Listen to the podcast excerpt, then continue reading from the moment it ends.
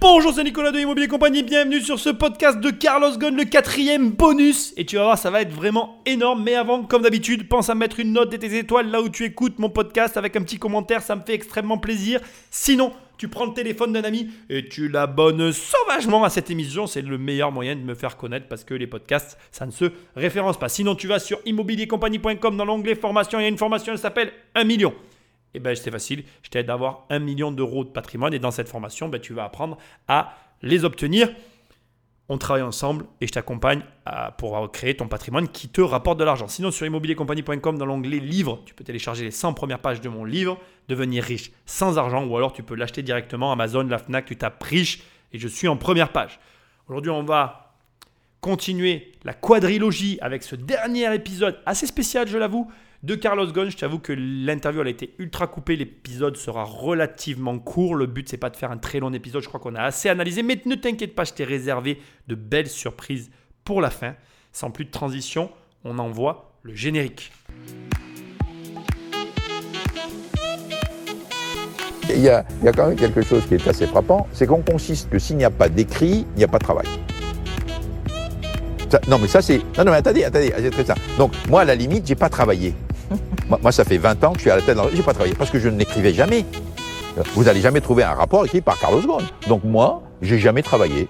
J'ai jamais travaillé parce que vous n'allez pas trouver un écrit fait par moi. Donc, j'ai pas travaillé, j'ai bullé tout le temps.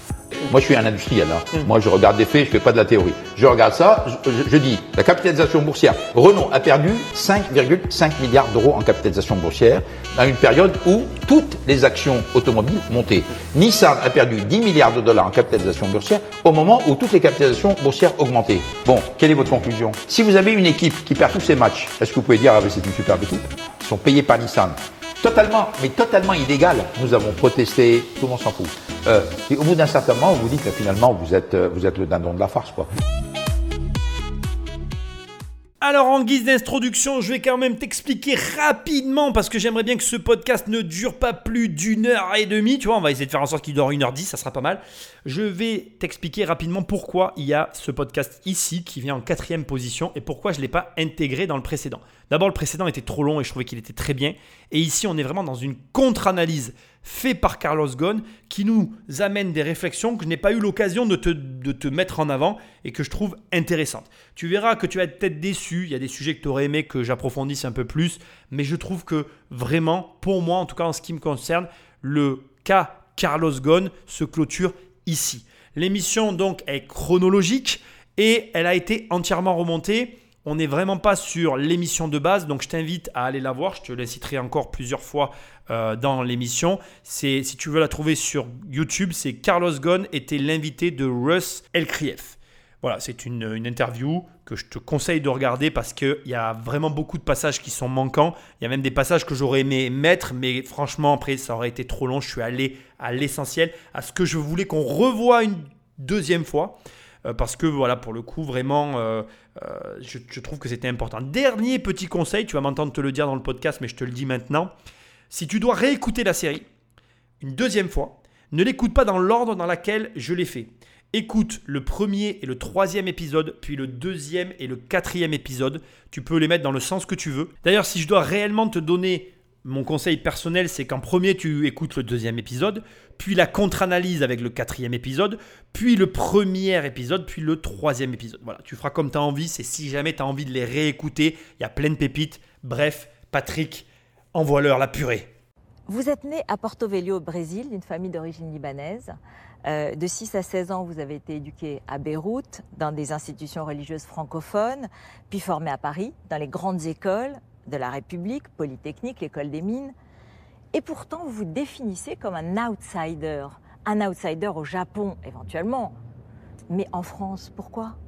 Oh, écoutez, moi, j'ai toujours été un outsider parce que, bon, je suis né au Brésil. Je suis arrivé au Liban, j'avais 6 ans, je parlais portugais. Tous mes petits copains parlaient l'arabe et le français. Donc j'étais forcément un outsider, je venais du Brésil. Donc j'étais, j'étais, j'étais un ovni. hein. Bon. Euh, à 16 ans, j'arrive en France. Je n'ai pas suivi le système d'éducation français en France. Je viens d'une école de jésuites avec l'arabe en première langue, le français en deuxième langue, et, j'ai suivi le bac libanais. Donc j'étais déjà un outsider quand j'étais dans les écoles préparatoires. Euh, je suis rentré à Polytechnique, puis l'école des mines. J'étais aussi outsider, puisque j'étais rentré à ce moment-là, je n'avais pas encore la nationalité française. Donc j'étais étranger.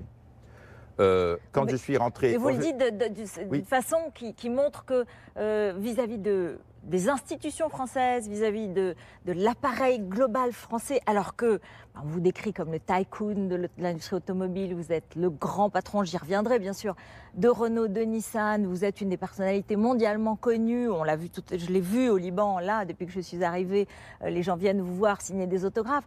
Et vous dites que vous êtes un outsider Oui, je, le suis. Je, le suis. J'ai toujours été différent de ceux avec qui j'étais. J'étais différent, même dans mes. Euh, quand, je suis, je suis rentré chez Michelin, quand je suis rentré chez Michelin, j'ai commencé ma carrière, j'étais l'ingénieur euh, brésilien qui allait partir au Brésil. Je n'étais pas du tout considéré comme étant, euh, comme tous les collègues qui avaient été embauchés. Non, non, je, mais je l'ai vu dans le comportement des gens, ça ne me, gênait pas. J'étais un outsider, je le savais, je l'ai assumé. C'est difficile d'être un outsider tout le temps. Mais quand vous vous habituez à être un outsider, vous en tirez un petit peu un certain nombre d'avantages, puisque vous avez un regard sur la réalité que vous rejoignez, euh, qui est différent des autres. Et qui finalement, si vous regardez ça de manière positive, c'est un enrichissement. C'est une force. Oui. Je suis très content de faire cette émission bonus imprévue, du coup, dans mon plan parce que je savais que cette interview était intéressante. Elle aurait été redondante si je l'avais placée comme j'aurais voulu la placer au départ, mais ici, sur une émission à part entière, elle a toute sa place. Ici, ce qui m'intéresse, c'est qu'on revient sur l'analyse que j'ai faite de son histoire et on la voit maintenant sous le regard de Carlos Ghosn qui confirme ce que je t'ai dit adaptabilité, changement de langue. Là, il confirme qu'il parlait portugais. Il confirme que quand il arrive euh, chez, au Liban, il parlait arabe et français. Il confirme quand il arrive en France, il n'a pas de connaissance finalement française du système. Il vient d'un système libanais. Il apprend le système français.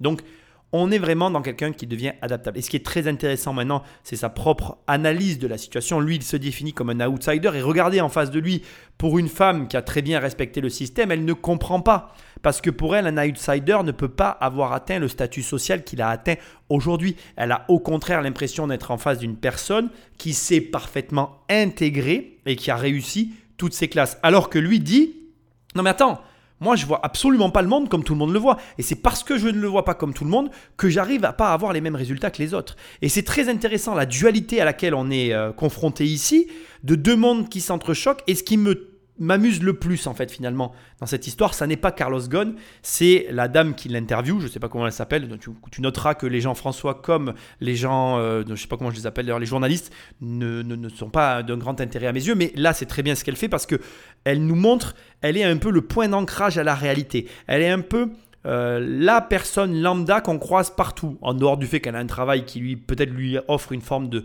notoriété, bien que je la connaisse pas, mais ce qu'il y a de bien, c'est qu'elle nous montre la vision que tout le monde va avoir de, de, de, comment il s'appelle, de Carlos Ghosn. On va se dire de lui, regarde, il a fait des grandes écoles, c'est un garçon super intelligent, etc., etc. Mais pour autant, ça n'empêche qu'il était hors système. Et que ce hors système n'a pas empêché qu'il a eu, à mon homme la vie, de grandes difficultés d'adaptation au fur et à mesure de sa vie, dont il a su en faire une force. Ce qui rend la vision, qui confirme la vision que j'avais de lui, mais qui te permet à toi de mieux comprendre comment tu dois arriver à travailler sur toi pour atteindre cet objectif-là. Donc le but que tu, que tu recherches, que tu, que tu cherches à obtenir dans ta vie, ça n'est pas de te conformer, ça n'est pas d'être comme tout le monde, mais bel et bien comme Carlos Ghosn, d'arriver à avoir ce regard différent sur les choses pour arriver à produire des résultats différents et d'avoir la force de caractère d'en faire une force. Ça, c'est beaucoup plus complexe parce que euh, purement et simplement, ben, c'est plus lié à ton éducation et à tes parents que finalement à ta propre volonté. Mais pour le coup, tu écoutes quelqu'un qui croit qu'à force de travail et de volonté, tu peux quand même y arriver. Bon, ça après, on en parlera peut-être si on se croise un jour, mais on va continuer cette émission. Vous avez 6 ans lorsque votre père est arrêté à Beyrouth après de nombreux démêlés judiciaires. Il serait retourné au Brésil dans les années 70 où il serait mort en 2006. Ce retour du coup à Beyrouth, là, même s'il est un peu forcé évidemment, est-ce que c'est pour réparer cette blessure intime? Non, non, non, pas du tout. Mon premier souci, c'était de retrouver ma femme. C'était mon premier souci. Or, elle était à Beyrouth et Carole est américaine et libanaise. Moi, je suis euh, français, brésilien et libanais. Donc, notre point commun, c'est le Liban. Voilà. Donc, elle était au Liban, notre point commun était au Liban. Donc, euh, j'ai décidé, j'avais le choix, en quittant le Japon, d'aller en France au Brésil ou au Liban. J'ai décidé d'aller au Liban parce que Carole était là. Donc je ne pense pas que c'était quelque chose qui était lié à des événements. Elle, aurait été en France, j'aurais été en France. Hein. Je ne vais pas épiloguer sur le fait de sa venue à Beyrouth. Euh, voilà, mon but c'est pas de parler de ça. Je vais m'arrêter rapidement sur le décès de son père, information que je, ne t'ai pas donnée et qui je trouve euh, avec le recul est quand même importante parce que ça peut expliquer l'extrême confiance en lui qui le caractérise. Faut comprendre que dans les cellules monoparentales, quand on va vivre seul avec sa sœur et sa mère, parce qu'il avait une sœur de ce que je sais, on va avoir tendance à se rapprocher les uns des autres, surtout face à l'adversité. Et c'est dans la difficulté que, que se nouent, que se créent les liens forts. Et ça, je veux que tu l'entendes et je veux te le préciser parce que souvent on aime bien essayer de comprendre comment les choses fonctionnent et c'est logique. Moi, les meilleurs moments de ma vie sont les difficultés avec ma mère, bien meilleurs que les moments faciles en fait. Pourquoi? Parce que c'est dans ces moments-là qu'on se ressoude et puis on a des histoires à se raconter et des moments intenses à se remémorer. Et c'est pareil pour tout le monde. C'est pas les moments faciles de la vie qui nous façonnent, ce sont les difficultés. Et là, en fait, on comprend peut-être un petit peu mieux euh, ce qui s'est passé pour Carlos Ghosn. On va attaquer un passage relativement long sur le revenu. Je te demande un petit peu d'attention, je suis désolé, mais très très intéressant parce que ce que j'aime ici, c'est qu'on revoit un peu tout ce qu'on a vu du point de vue de Carlos Ghosn, certes avec mon analyse, mais avec l'intérêt d'avoir l'interprétation de tout ça de son point de vue à lui, chose que je n'aurais pas pu faire à moins de l'avoir comme invité. Je réitère ma demande ou pas? Non, allez, c'est pas la peine. Patrick, envoie le magnéto. Oh, parce qu'il y en a qui disent son histoire familiale fait que ben, il a une inextinguible soif de reconnaissance. Non, je pas. Enfin, attendez, euh, moi je ne suis pas un psychanalyste, hein. peut-être qu'il y a des gens qui vont dire. Euh, moi je suis le produit de l'ascenseur social. Je suis le produit de l'ascenseur social. Euh, je suis arrivé en France pour mes études supérieures. J'ai bénéficié d'une bourse je suis rentré à Polytechnique. Vous savez qu'à Polytechnique, quand vous rentrez, vous recevez un peu d'argent puisque ça fait partie du ministère de la Défense. Bon. Euh, je faisais des cours pour euh, me maintenir. Je donnais des cours particuliers en maths. Je suis rentré chez Michelin. J'étais jeune ingénieur. Je voulais rentrer au Brésil. Moi, je suis le produit de l'ascenseur social. Et ce qui me choque beaucoup dans tout ce que j'entends, c'est que à partir du moment vous êtes le produit de l'ascenseur social, que pour vous le salaire est quelque chose d'important, comme pour tous ceux qui finalement ne sont pas nés avec euh, une cuillère d'argent dans la bouche, euh, pour lesquels le salaire est important, on traite le salaire avec beaucoup plus de, euh, je dirais, de critiques qu'on ne traite la rente.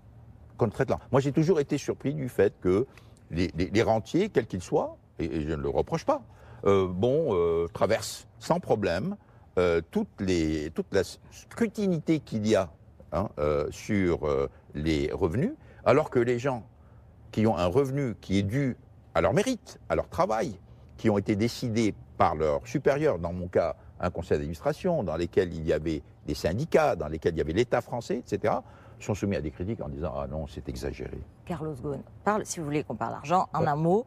En 2017, vous touchez presque 17 millions de dollars.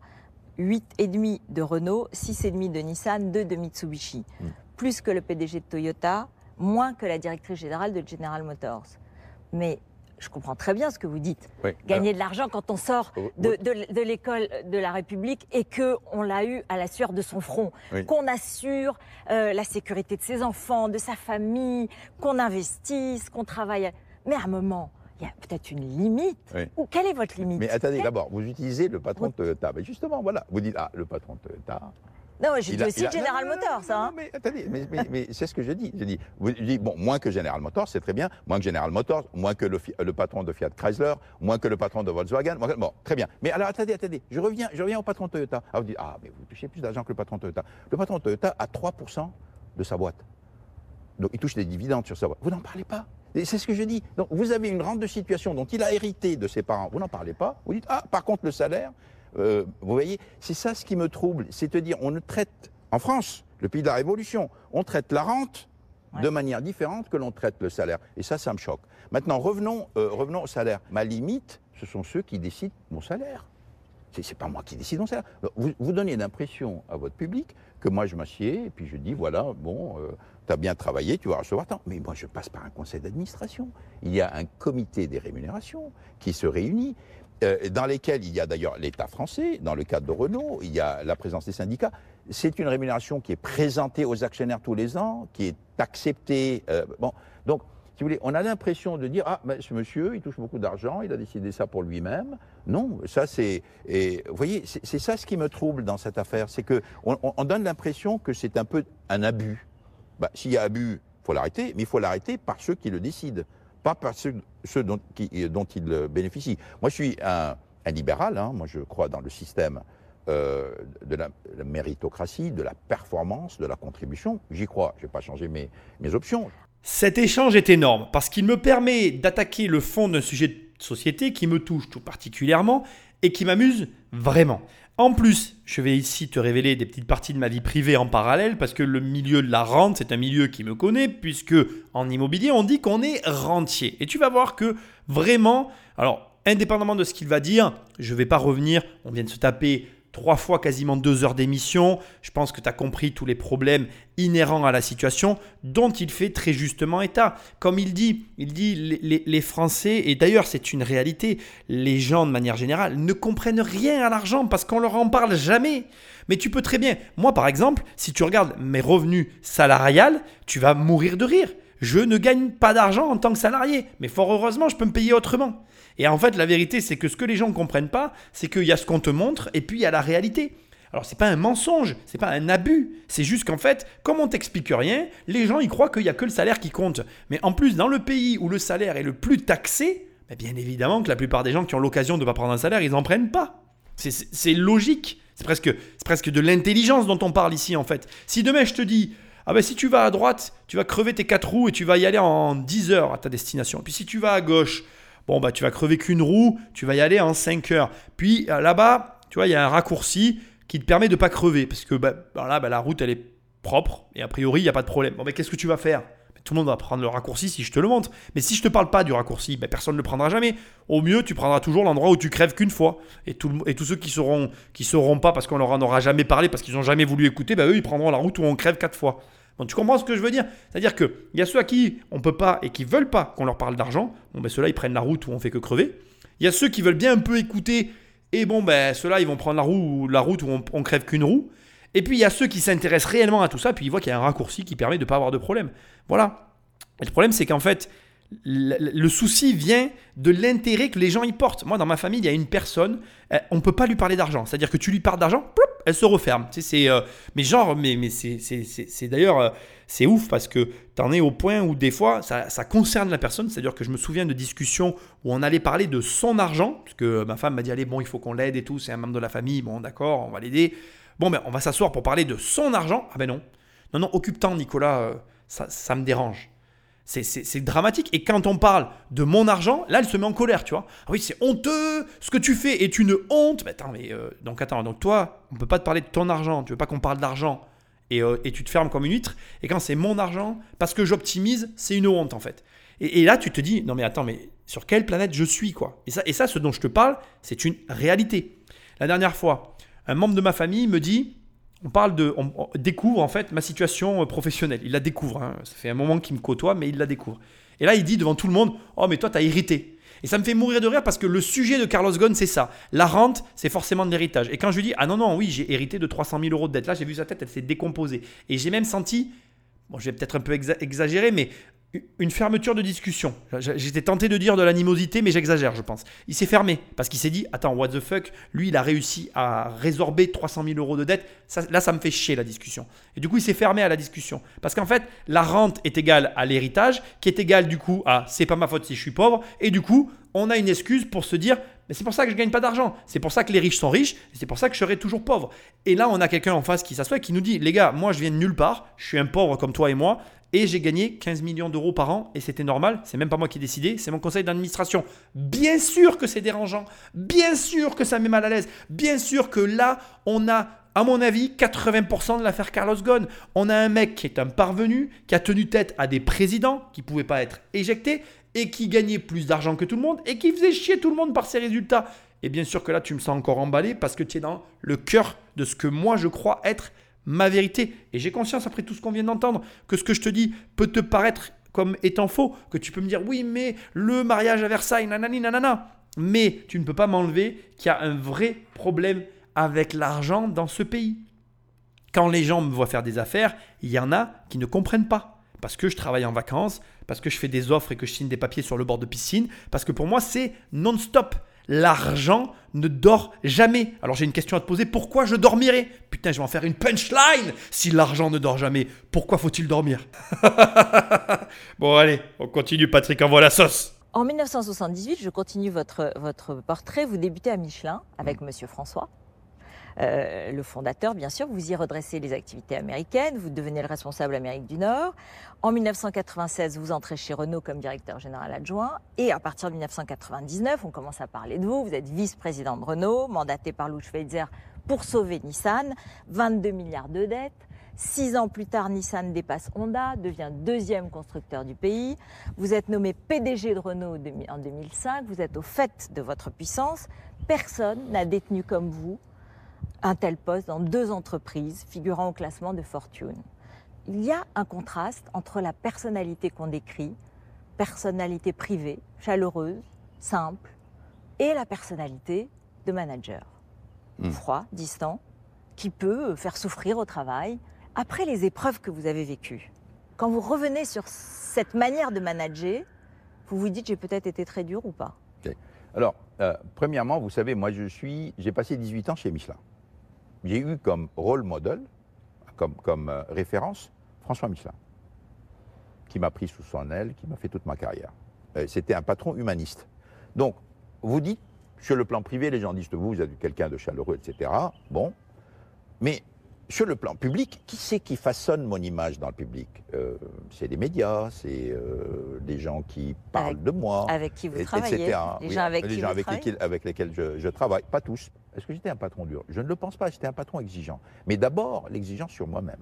Et une fois qu'on l'applique sur soi-même, ben, on l'applique sur son équipe. Alors évidemment, si quelqu'un n'est pas capable de suivre cette exigence, il ne faut pas le choisir dans l'équipe. Donc, quand vous dites qu'il y a un contraste, c'est pas que je suis deux personnes différentes, je suis la même personne.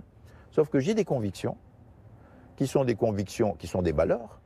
Et pour moi, quand on me confie une entreprise, je ne peux pas décevoir.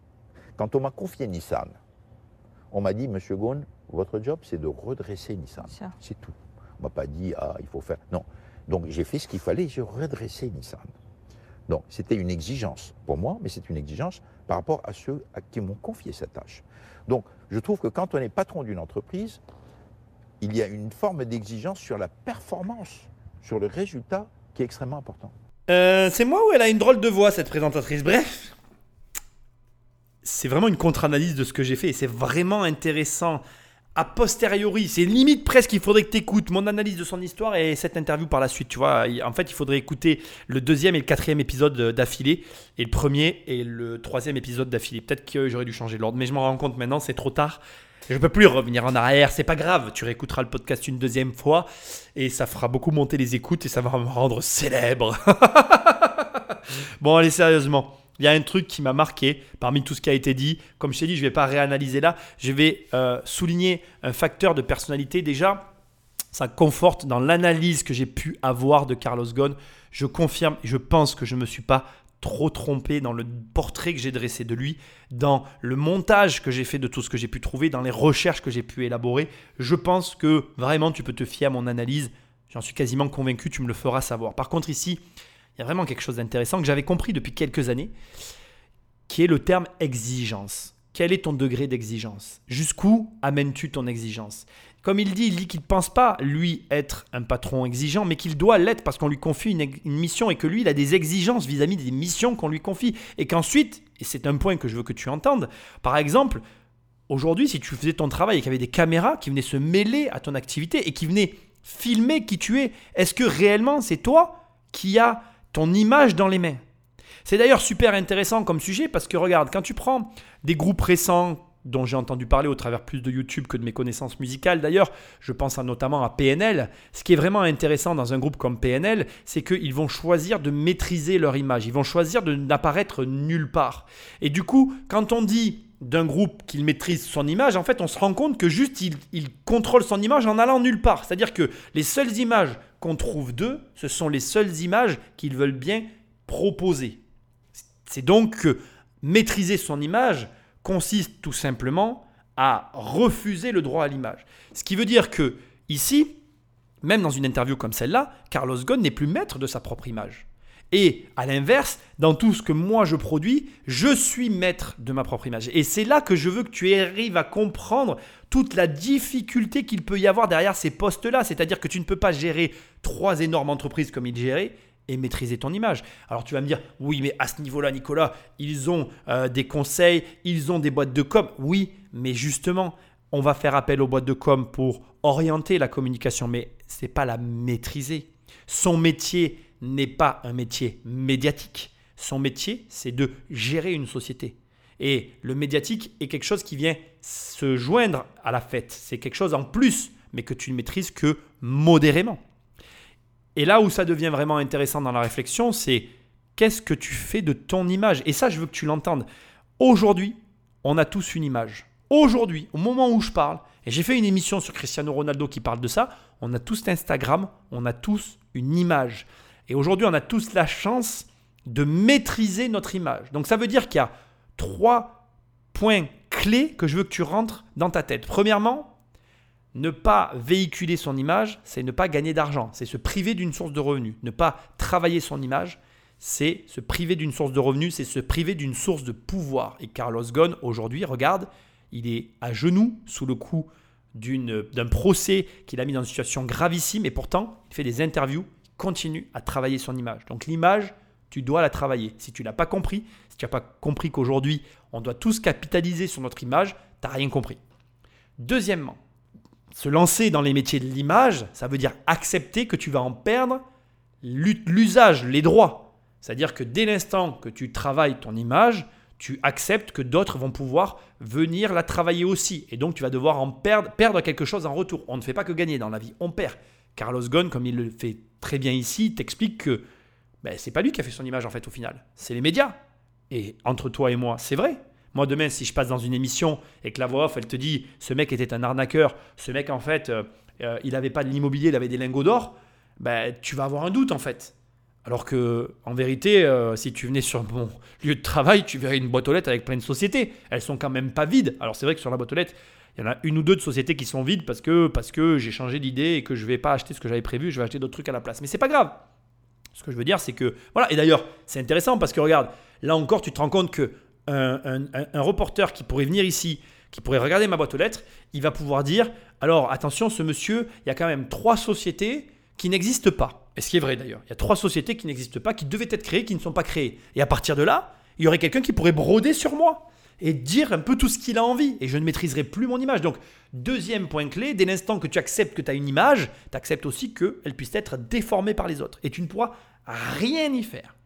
Rien y faire. Troisième point clé, mais que tu as compris maintenant qui est lié avec PNL, c'est que finalement, maintenant que tu le sais, ça se prépare, ça se travaille. C'est une stratégie en fait. Au final, quand tu comprends que ça fait partie du game, que tu dois l'accepter, eh bien, tu comprends que ça joue un rôle prépondérant. Exemple qui n'a rien à voir avec les médias et que je veux que tu entendes parce que je veux bien que tu comprennes de quoi on est en train de parler. J'ai une image sur mon marché immobilier. C'est-à-dire qu'aujourd'hui, il y a des professionnels du secteur de l'immobilier sur ma région qui me connaissent, qui savent mes, mes activités, qui savent mon sérieux, qui connaissent mes opérations. Et ça, c'est une image en soi. Une image que je contrôle, que je maîtrise et que je travaille. Et ce que je veux que tu entendes, ce que je veux que tu comprennes, c'est que dans mon métier, si aujourd'hui il y a des gens qui m'appellent pour des affaires, c'est parce que j'achète des biens contents. C'est parce que je revends des biens. C'est parce que je suis une opportunité pour eux, bien plus que pour moi-même. Et ça, je veux que tu le comprennes. Carlos Ghosn, si demain je devais lancer une voiture électrique, et si je sais qu'il est sur le marché du travail, ça reste une opportunité pour moi. Si j'arrivais à l'embaucher, à le débaucher. Est-ce que tu comprends? Ton image, tu la possèdes déjà. C'est comme si tu avais un compte avec de l'argent et que tu me dis Oh non, non, mais ça, euh, je veux pas m'en servir. Oh, tu comprends, ça, ça serait trop con que je gagne de l'argent avec de l'argent que j'ai déjà. Et je veux que tu comprennes à ce stade que ce que Carlos, Carlos Ghosn est en train de parler ici est déterminant, à un point que tu n'imagines même pas. Donc à partir de maintenant, je veux que tu en prennes conscience et que tu travailles ton image, que ce soit dans l'immobilier, dans les affaires, dans le business, dans l'entrepreneuriat. Débrouille-toi, mais travaille là. Enfin, je vais revenir sur un dernier élément, sur son exigence, parce que c'est quand même ça dont je veux parler.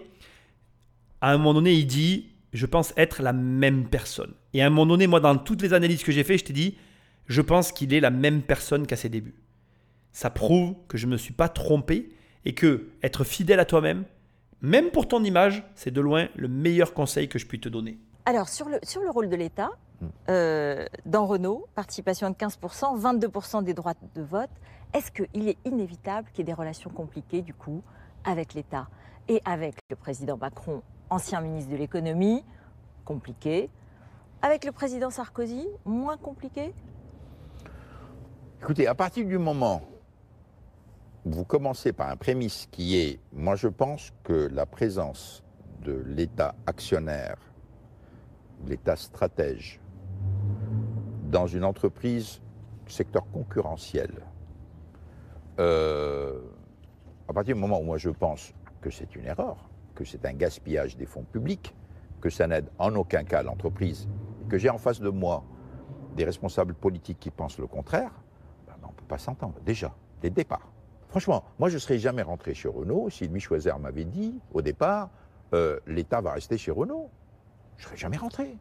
Moi, j'étais rentré sur la prémisse que l'État est en train de sortir de Renault. Donc, je dis, bon, si un jour je deviens patron de Renault, je reviens, je suis à la tête d'une entreprise normale, privée, comme tous mes collègues de l'industrie automobile. Bien.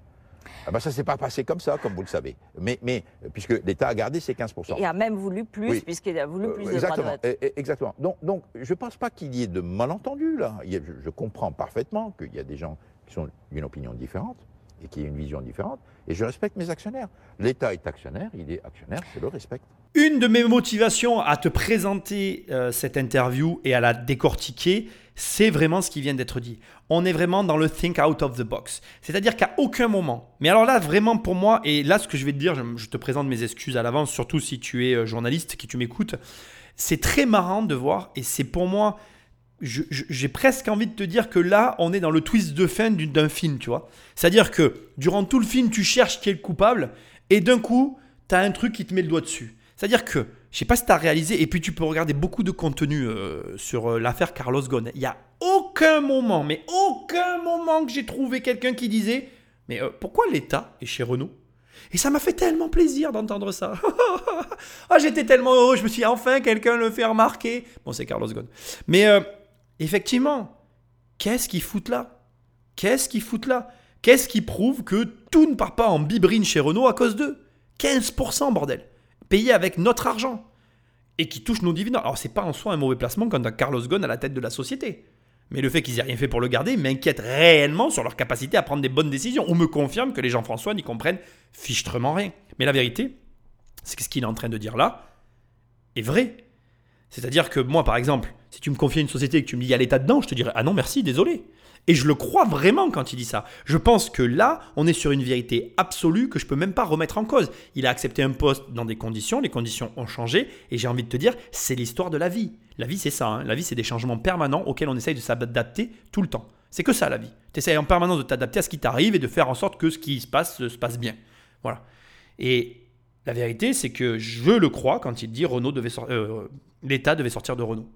Sauf que personne ne se demande ce que fait l'État ici. Pourquoi ils sont là? Qu'est-ce qu'ils font là? Dans quelle mesure ils ont le droit d'intervenir comme ils sont intervenus dans la montée au capital? Et moi-même, je n'ai pas fait la remarque parce que je savais qu'au départ, dans la troisième partie, j'allais en parler, puis finalement, je me suis rendu compte qu'elle serait trop longue. Donc j'ai gardé cette information pour la fin. Parce que, est-ce que tu te l'es seulement dit? En vrai, non. Parce que c'est presque à chaque fois glissé comme une petite information, on, se dit à un moment donné, tiens, c'est vrai, oui, il voit les présidents, waouh, le mec est important, mais on ne réalise pas vraiment que c'est parce qu'il y a des intérêts croisés, qui ne sont pas des simples intérêts croisés. On parle de 15% de détention. Je veux dire, pour te donner une échelle, c'est des détentions de parts que pourrait avoir Warren Buffett dans une, dans une société qui lui conviendrait. Donc on parle vraiment de comme un fonds de placement qui prendrait des parts, sauf que l'argent ne viendrait pas euh, euh, de privés qui ont décidé de le mettre là. Non, non, il vient de nos impôts, quoi. Donc c'est, c'est quand même fou parce que, je ne sais pas toi, mais dès l'instant maintenant que tu as cette information et que finalement tu étais quelque part actionnaire de chez Renault, est-ce que tu n'aurais pas eu envie que ben, ce soit Carlos Ghosn, ton patron, enfin, le patron de Renault, que ce soit lui, le mec qui dirige Est-ce que tu n'aurais pas eu envie finalement que Renault euh, rachète en fait euh, Mitsubishi et Nissan et devienne le premier groupe national pour te dire que finalement nos impôts aient servi à financer ça? Est-ce que tu veux qu'on parle de l'argent que gagnait euh, l'État français quand Carlos Ghosn était au pouvoir et de l'argent qu'il perd depuis qu'il n'y est plus Non, en fait, on, on va pas en parler parce que je vais devenir cynique et l'émission sera moins cool. Mais je pense que tu as compris l'idée et je te demande d'y réfléchir maintenant parce que c'est une information que tu as vue en filigrane tout le long et que tant que tu l'as pas entendu, tu l'as pas réalisé en fait. Et je sais que tu l'as réalisé que maintenant. Et c'est ça le problème. C'est qu'il faut que tu arrives à penser comme ça tout le temps. Avec Nicolas Sarkozy, il est venu vous voir au Japon quand vous étiez en difficulté. Euh, il vous aurait dit, si j'avais été au pouvoir, vous seriez sorti plus vite.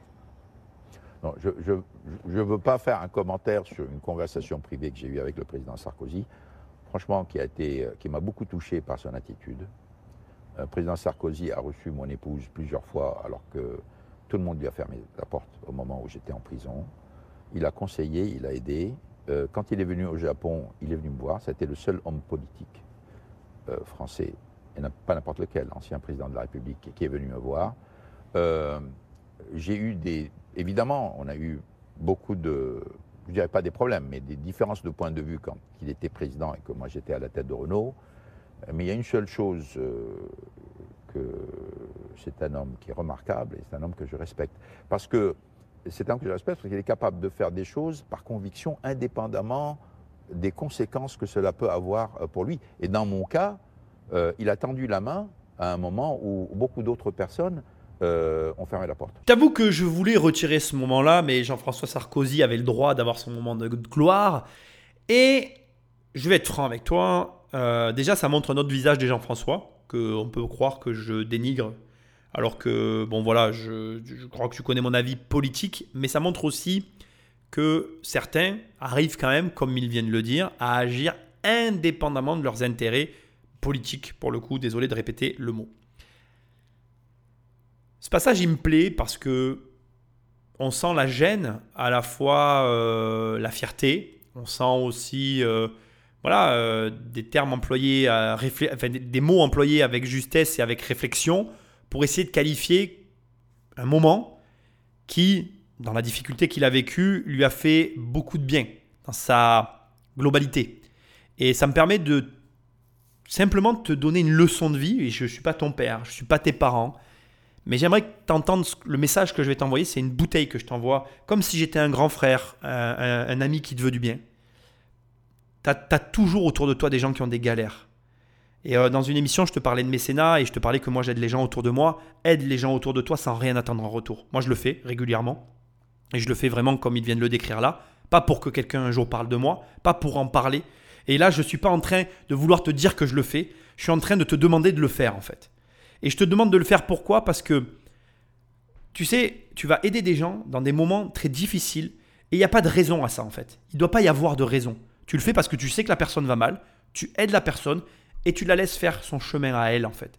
Juste parce que peut-être qu'un jour toi aussi tu vas être dans la galère et ce jour-là il y aura peut-être un gars qui rendra l'appareil à un autre gars qui a rien à voir avec ton histoire, mais ça va te ramener quelque chose de bien dans ta vie. Alors ne venez pas m'écrire en me disant oh là là tu crois en la théorie de je sais pas quoi. Il y a des gens qui disent oui tu dois croire en je sais pas quoi là. Euh, on s'en fout, je crois en rien.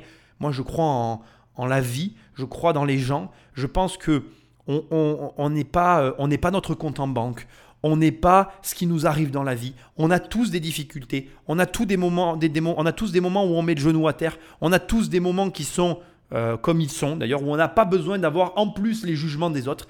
Et que si, comme euh, je vais l'appeler Nicolas Sarkozy pour une fois, parce que ce qu'il a fait là, c'est une chose que je peux faire et je le respecte moi aussi du coup, euh, fais-le. Fais-le parce que ça ne peut que t'apporter des bonnes choses. Apprends à le faire.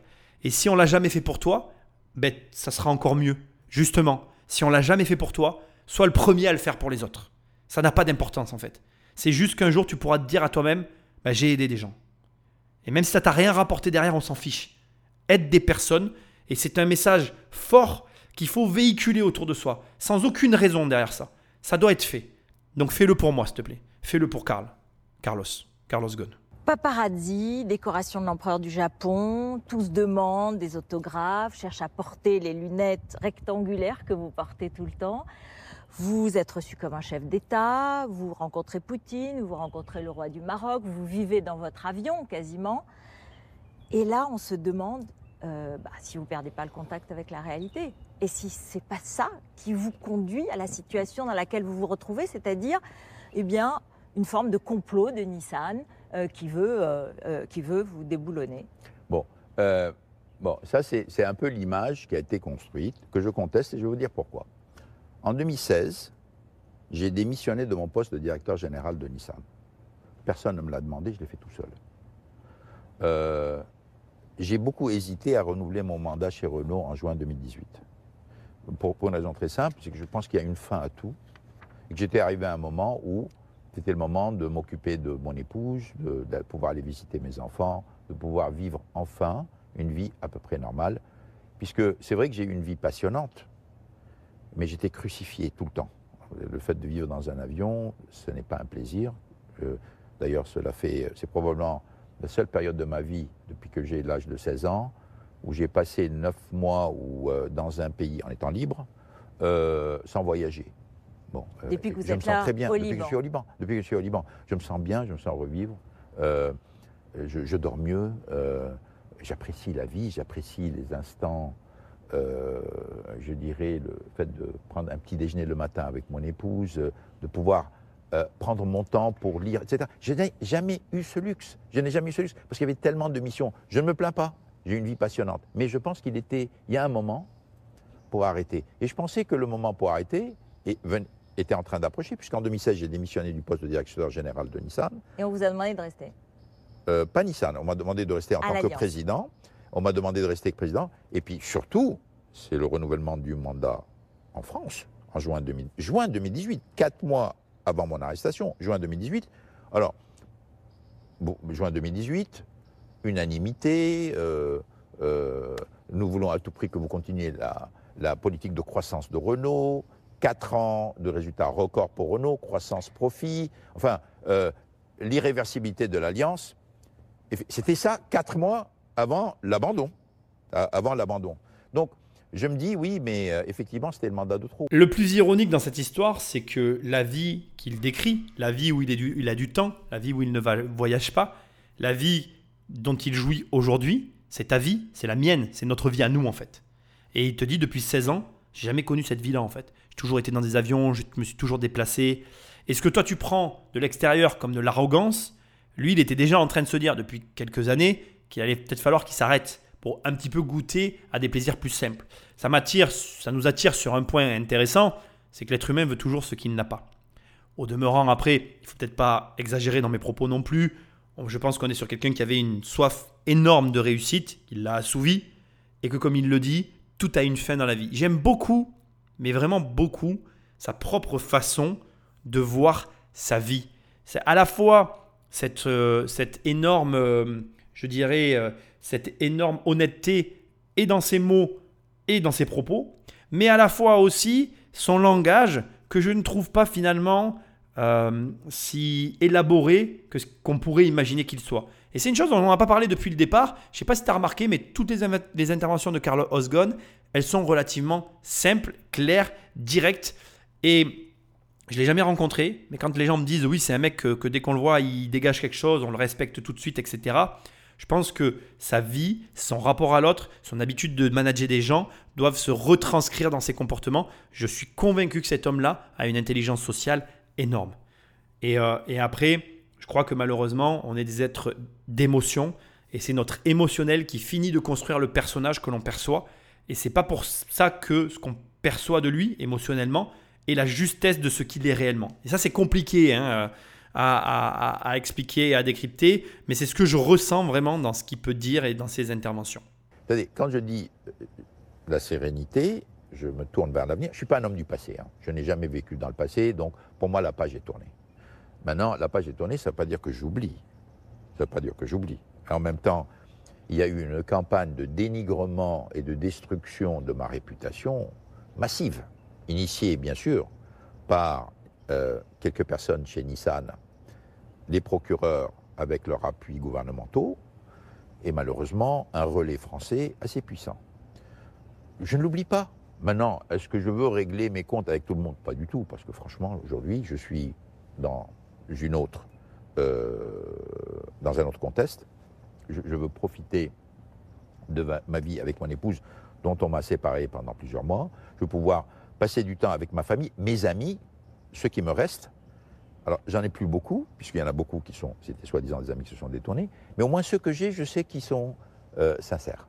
Et, donc, euh, donc j'ai retrouvé cette sérénité, mais ça ne veut pas du tout dire que je suis amnésique. Ça ne veut pas du tout dire que je n'ai pas le souci d'éviter que les mensonges qui ont été proférés ne soient pas combattus, notamment par ce livre. Donc tu l'as compris, il a acheté un livre, celui-là je, je l'achèterai pas, je le lirai pas, hein, je te le dis direct, parce que voilà, ça, les travaux que j'ai fait là suffiront à eux-mêmes. Euh, un point important ici, c'est une leçon que je veux que tu retiennes aussi, c'est impressionnant là ce qui vient de se passer, et je te le dis à toi. Euh, il te dit, et ça c'est une caractéristique aussi que beaucoup euh, de personnes dans le business vont avoir et que tu dois apprendre à développer. Il dit, non mais moi, je suis pas un homme du passé, le passé c'est le passé, je passe à autre chose. Alors quand je vois qu'il y a des gens, ah ouais, ma femme elle m'a trompé, je vais me venger, gna gna gna gna, mec, là euh, il s'est fait crucifier sur la place publique. Maintenant, quand il va t'arriver un truc, tu, parles tu penses à Carlos Ghosn. Il y a euh, 80% des gens qui auraient vécu ce qu'il a vécu, qui aujourd'hui seraient effondrés chez eux et qui s'en remettraient pas. Là, le mec, il te dit Non, non, mais moi, je suis pas un mec dans le passé. Bon, j'oublie pas, il faut quand même rétablir la vérité, mais c'est pas grave, je me tourne vers l'avenir et j'avance. Tu te rends compte la, force de caractère dont on parle ici? Je suis même pas sûr que tu mesures de quoi il est réellement question. Je pense sincèrement qu'il y a très peu de personnes qui seraient capables d'absorber le choc qu'il vient d'absorber et de se tenir comme il se tient là. Alors, certes, il y a un temps qui s'est passé entre cette interview, l'interview d'avant et l'évasion. Je suis d'accord.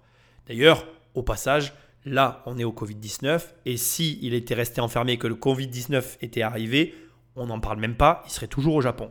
C'est comme quoi les choses, elles arrivent ou elles n'arrivent pas en fonction d'autres événements. Bref, garde en tête ça. Garde en tête que pour réussir dans les affaires, il faut une force de caractère énorme. Et c'est pas en te tournant vers le passé, en réfléchissant à je ne sais quoi, sur je ne sais quelles conditions de ta vie, de blabla, de blabla. Dans la vie, il faut avancer. Il t'arrive un truc, moi tu sais, je vais te dire très simplement comment je fonctionne. Quand j'ai un problème, je me couche, je me réveille, la journée est passée, j'ai plus de problème. Et je ne me projette jamais sur un problème qui n'existe pas encore, même si je sais qu'il va arriver. Tant qu'il n'est pas arrivé, il n'est pas là. Et je m'embête pas avec ce qui m'est arrivé hier, parce que c'était hier et que demain est un autre jour. Tu vois ce que je veux dire? Donc, commence à apprendre, commence à t'entraîner, parce que pour arriver à vivre comme ça, c'est un entraînement quotidien. Et puis tu verras, maintenant avec les années, c'est même plus de l'entraînement, c'est naturel. Un mot euh, sur euh, les affaires françaises, puisque, vous l'avez dit, euh, on a parlé de l'argent, du salaire, mais il y a aussi cet anniversaire à Versailles, et puis ensuite les 15 ans de l'Alliance. Et dans le livre, vous en parlez, et, et vous dites que c'est Catherine Pégard, euh, la patronne de Versailles, qui aurait versé 50 000 euros pour cette euh, fête, Euh, et puis que bah, les 15 ans de l'Alliance était une cérémonie et une fête logique. Bon, certains s'interrogent sur la liste des invités. Il y a une procédure en France. Vous n'avez pas pu, pas voulu, pas pu vous rendre à la convocation des juges français. Ils vont venir. Ils vont venir à Oui, oui, Beyrouth. c'est prévu. C'est prévu. Oui. prévu quand? Oui, j'ai accepté, bien sûr. C'est prévu quand? Euh, 2021, je ne sais plus quel mois, donc janvier ou février, ils viennent. Ils viennent. Oui, oui. Non, non, mais j'ai dit que j'allais euh, contribuer à rétablir la vérité. Je ne peux pas dire ça et refuser d'être interrogé par le juge d'instruction.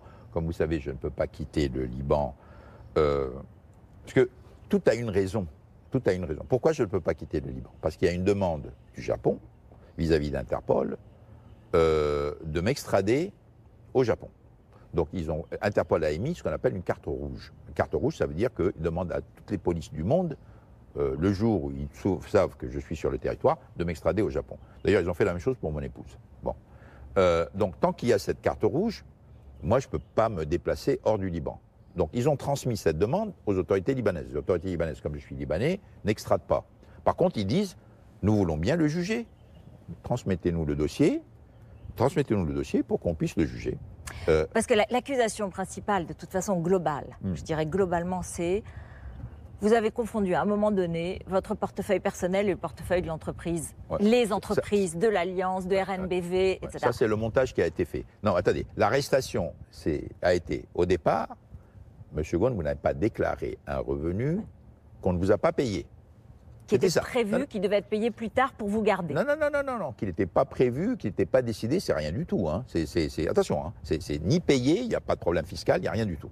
Ça, c'est la, façon, c'est la raison pour laquelle j'ai été arrêté. Est-ce que vous répondez à ceux qui disent, voilà, à un moment donné, vous êtes si puissant que vous confondez, je dirais, les portefeuilles et que à, à tra- à partir de- de- de- d'entreprises ou de sociétés occultes euh, ou en tout cas mystérieuses, bah vous, vous, Oui. vous, finalement, vous avez un train de vie euh, Oui, alors, avec des grandes maisons dans le monde entier. Ce ne sont pas mes maisons d'abord. hein. Non, d'abord. Non, mais le, fait de prendre des faits, sortir de leur contexte, les monter en épingle et les déformer, c'est un travail de professionnel qui a été fait. Et malheureusement, ça, ça marche, parce qu'on sait très bien comment on peut faire réussir l'opinion publique. Il y a beaucoup de mensonges dans ce qui a été dit. Par exemple, on a dit que j'avais été arrêté dans l'avion, ce n'est pas vrai. On a dit que Versailles, c'était pour mariage, ce n'est pas vrai. On a dit que euh, Versailles, j'ai tout payé. J'ai tout payé, personnellement, tout payé. On a fait entendre qu'il n'a pas payé. Dans le, livre, dans le livre, vous dites que Catherine Pégard a versé 50 000 euros. Non, non. non Pour non. Versailles. J'ai- J'ai pas dit que Catherine Pégard a versé 50 000 La euros. Ce que j'ai dit, c'est que suite à la collaboration qu'on avait avec Versailles, à un moment, Catherine, Catherine Pégard m'a dit euh, Monsieur si un jour vous souhaitez pour un événement privé une salle à Versailles, euh, je vous la mettrai à disposition. D'accord. Bon, Voilà, c'est ce qu'il a proposé. Elle n'a rien dit d'autre. Plusieurs mois après cette proposition, à un moment où on parlait de, de- de l'anniversaire de mon épouse, des 50 ans de mon épouse, je lui ai dit j'aimerais bien faire quelque chose euh, pour tes amis dans le monde, New York, euh, Beyrouth, etc. Et, et elle était contre. Je lui ai dit, on Catherine Pégard m'a proposé une salle à Versailles. Elle m'a dit non, non, j'en veux pas. C'était sa première réaction. Je lui ai dit écoute, ça va pas être le grand salon, ça va être une petite salle à Versailles, c'est sympathique. Et pour tes amis, on ne refuse pas une invitation à Versailles. Bien sûr. Je l'ai persuadé que finalement, c'était une opportunité. On a embauché quelqu'un pour s'occuper de cette fête. Et cette personne, qui s'est mis en contact avec Versailles, qui s'est mis, etc., m'a envoyé toutes les factures que j'ai payées. Et sur ces factures, il était marqué salle gratuite. Moi, je n'ai pas fait attention. Moi. Je suis un, un- un- je suis un- alors, c'est après, après avoir été arrêté au Japon qu'on m'a sorti du chapeau que finalement, euh, les 50 000 euros qu'aurait dû coûter cette salle n'ont pas été payées par Renault. Elles ont été mises au débit d'un crédit que Renault avait vis-à-vis de Versailles et qui n'avait pas été utilisé. Non mais, non, mais à partir de là, on monte une affaire dans laquelle on me fait apparaître comme étant Longue explication mais nécessaire. Parce qu'elle te montre comment effectivement on monte en épingle un procès contre quelqu'un et que comment on peut arriver à faire en sorte que telle ou telle personne croit telle ou telle accusation alors que celle-ci ne repose sur rien. Et je trouve vraiment ça intéressant d'avoir l'explication ici de Carlos Ghosn beaucoup plusieurs mois après sur ces sujets qu'on a revus et revus dans l'émission, mais qui là pour une fois apparaissent encore à nouveau sous un angle différent. Et ça nous amène à un point euh, très drôle, c'est que ce que je t'ai dit dans toute cette analyse est, est tristement vrai, c'est-à-dire que si un contrôleur fiscal te dit que le carton rouge qu'il a dans les mains est bleu, le carton rouge qu'il a dans les mains sera bleu.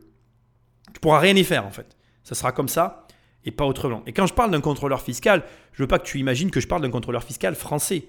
On parle, et tu le vois ici, de tous les contrôleurs fiscaux du monde. La vérité, c'est que on peut trouver chez n'importe qui un problème dans n'importe quelle démarche qu'il aura pu effectuer. Ça n'est pas normal que, par exemple, j'achète des biens et des services pour mon entreprise avec mon argent personnel, comme ça n'est pas normal que je loue ou que j'utilise des biens et des services qui étaient destinés à mon entreprise. La vérité, c'est que dès que tu vas te lancer dans les affaires, tu vas faire des erreurs. Je vais faire des erreurs. On va tous faire des erreurs. Certaines seront plus grossières que d'autres. Maintenant, il y a des éléments de contexte que Carlos Ghosn ne pense pas à ramener ici sur le tapis, mais qui sont aussi à sa décharge.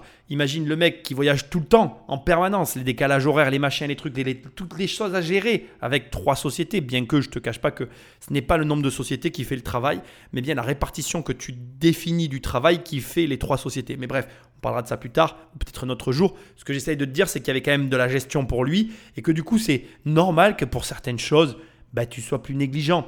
Moi, par exemple, je suis beaucoup plus, beaucoup plus détendu, beaucoup moins exigeant, beaucoup moins euh, regardant sur ma vie privée que sur ma vie professionnelle.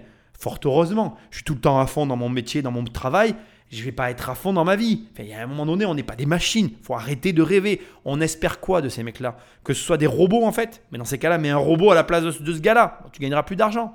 Mais c'est pas grave.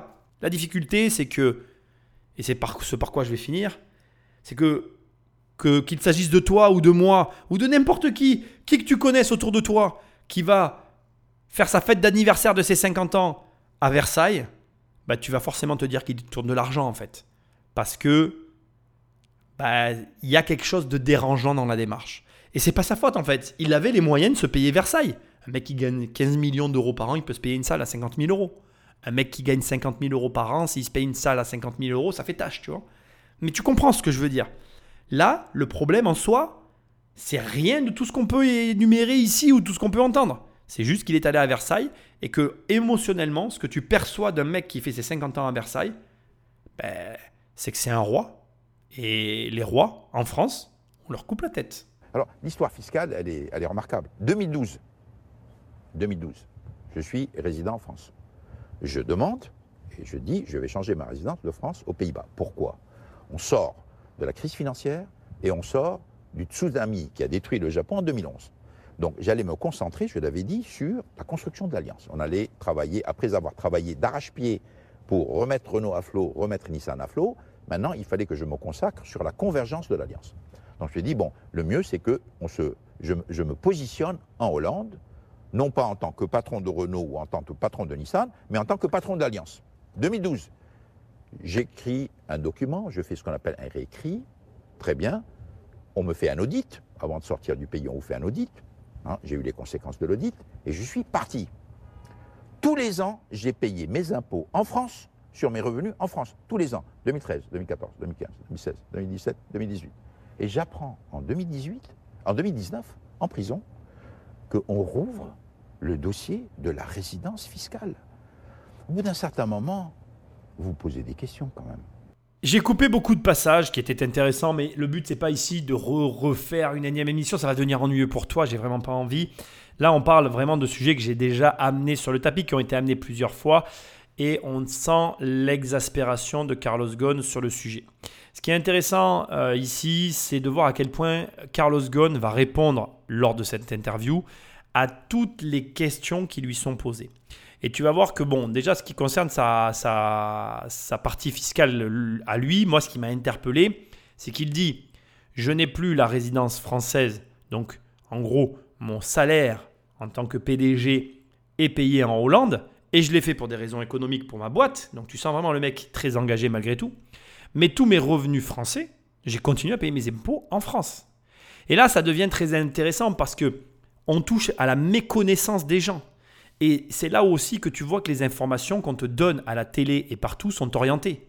Parce que, déjà, et ça me paraît logique, je t'ai jamais parlé de ça, mais quand tu as des niveaux de revenus comme Carlos Ghosn, 15 millions d'euros par an, qui n'ont pas été ses revenus permanents, il a eu des, des, hausses de revenus au fur et à mesure. Mais quand tu as ce type de haut revenu, bien évidemment que tu fais des placements d'argent. On peut très facilement penser, au vu de tout ce qu'on a étudié, qu'il a de l'immobilier, différents placements financiers qui lui rapportent de l'argent dans différents pays. On sait moi, au vu de tout ce que j'ai pu entendre sur lui, je sais qu'il a des comptes aux États-Unis, je sais qu'il a des comptes au Brésil, de manière avérée, je suis certain qu'il a des comptes au Liban et des comptes au Japon. On a déjà ici quatre comptes bancaires. Je te laisse imaginer l'état de son portefeuille. Au niveau des cartes bleues, ça doit être la guerre. On est sur quelqu'un qui a l'habitude de dépenser de l'argent dans plusieurs devises, qui a des connaissances élargies. On le voit dans sa manière de parler, on le voit dans les propos qu'il tient et dans les connaissances qu'il peut avoir on sent que c'est un homme qui maîtrise son affaire. Et quand on te dit, ou quand il dit, quand il dit qu'il payait ses impôts en France, moi je pense que c'est vrai. Et quand on te dit qu'il n'était plus résident français, là, tu dois bien comprendre que c'est de l'information qui est manipulée. Et à ce niveau-là, encore une fois, il y a quelque chose que je voudrais te dire et que je n'ai pas eu l'occasion de te dire. Les Français ont une énorme méconnaissance de l'argent, mais en plus, et alors là, on parle même plus de méconnaissance, on parle de, bêtises euh, abyssales en ce qui concerne les grosses sociétés comme ça. Un élément qui, moi, n'a pas eu de cesse de me contrarier durant tout ce procès et, qui est quand même assez euh, perturbant à mon sens, dans toutes les pôles d'accusation, même y compris ceux que j'ai pu moi amener, c'est que de façon permanente, on occulte l'ensemble des procédures qu'il y a derrière les grosses sociétés, c'est-à-dire les conseils d'administration, les, cabinets comptables, euh, les commissaires aux comptes. Alors, encore une fois, moi j'ai des entreprises, je sais comment ça marche. Hein. La comptabilité, tu peux t'arranger. Mais crois-moi, tu ne fais pas ce que tu veux. On est énormément euh, encadré, de plus en plus, surveillé. Dans les systèmes comme ça, lorsqu'on commence à vendre à l'international, il faut que tu saches qu'il y a les règles de TVA qui s'appliquent au niveau de chacun des pays. Tu as des comptables qui te posent énormément de questions. Moi, je peux t'assurer que la comptabilité, ça me fait m'arracher les cheveux. Je suis infernal, je ne supporte pas en fait, euh, tous les trimestres, moi j'ai quelqu'un qui vient ici faire la compta dans, nos bureaux, tu vois. Ça me fait péter un câble. D'ailleurs, tout le temps, je leur dis, écrivez-le moi sur les agendas. Tout le monde me dit, oui, mais on te l'a mis. Bon, ben moi je dis, euh, oui, d'accord, mais non. je vois pas la date. Quand c'est ma mère, elle oublie de me le dire. Et euh, quand la personne vient, ben, en général, je le découvre le jour même et je suis de mauvais poil parce que je sais que je vais y passer. On me passe à la casserole, on me pose plein de questions sur des trucs qui m'énervent. C'est très agaçant. À ce niveau-là, il y a effectivement plein de services. Qui dit plein de services dit, excuse-moi l'expression, mais téléphone arabe, ça veut dire que des informations peuvent se perdre, mais il y a des gens qui vérifient des gens qui vérifient des gens, et il y a encore des gens qui revérifient tous ceux qui revérifient. Ça s'appelle des commissaires aux comptes. Alors je sais, dans toutes les recherches que j'ai faites, il y en a qui disent que dans les grandes sociétés, les commissaires aux comptes ne sont pas très euh, regardants, ou qu'en tout cas, il y a, je vais dire ça comme ça, une certaine forme de tolérance au niveau du commissariat aux comptes. Mais il se trouve que mon comptable est commissaire aux comptes, et en tout cas, toujours pareil de mon expérience personnelle, je peux t'assurer que ça ne rigole pas.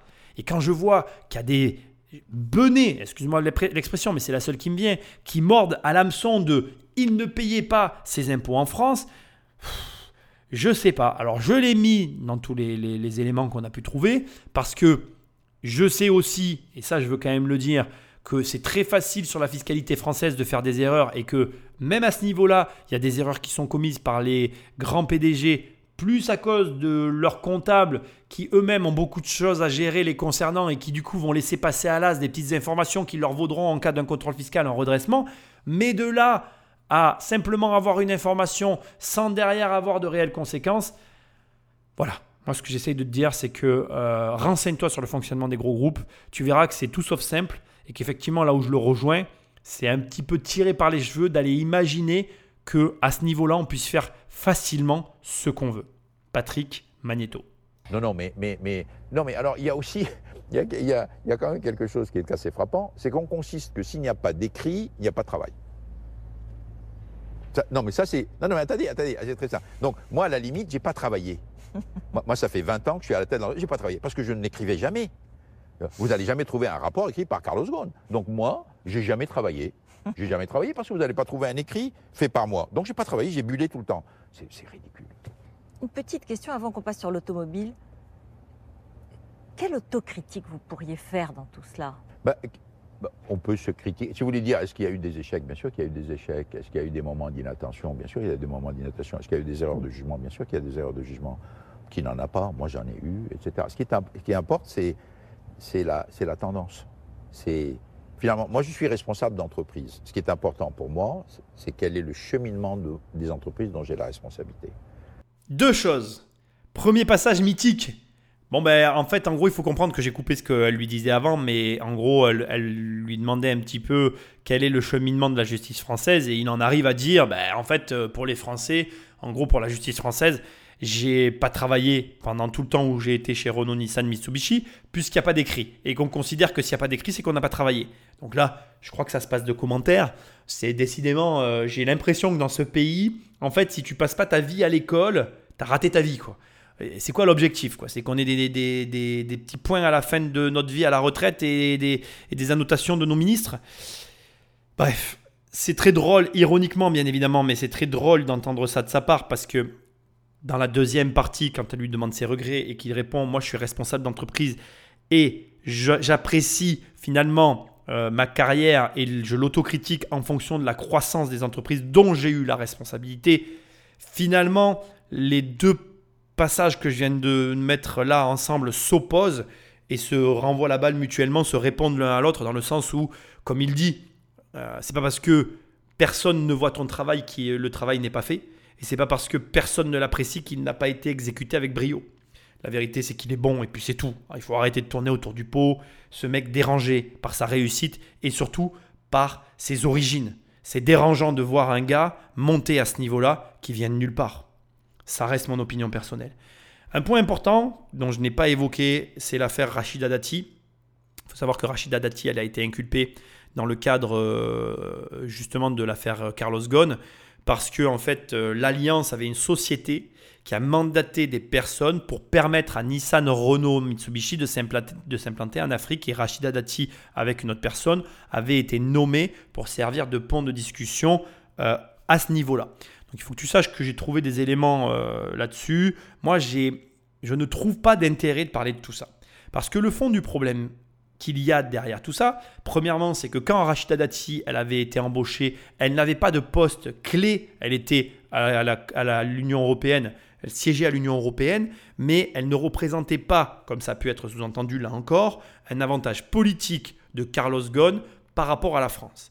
Et comme je te l'ai sous-entendu tout à l'heure, le problème des informations et le problème des montages, c'est que là aussi, on te dit qu'il y a eu un montage particulier, ça n'est pas vrai. C'est logique de comprendre qu'il y avait une alliance entre Nissan, Renault et Mitsubishi. Et que donc ces sociétés avaient créé une société commune qui leur servait finalement à mutualiser leurs frais. Comment tu imagines que un tel système pouvait fonctionner? Je m'explique. Rachida Dati, en fait, dans le cadre de l'inculpation qu'elle subit, on parle en fait de privilège, de favoriser, une entreprise plus qu'une autre. Mais en réalité, la problématique de l'autre côté qu'il faut entendre, c'est que quand tu travailles pour un pool d'entreprises, quelle société tu sers le plus? Est-ce que tu comprends la question? C'est-à-dire que à qui la mission qu'on te confie va, quelle société des trois va bénéficier le plus les actions que tu mènes, sachant que les actions que tu mènes sont au bénéfice des trois?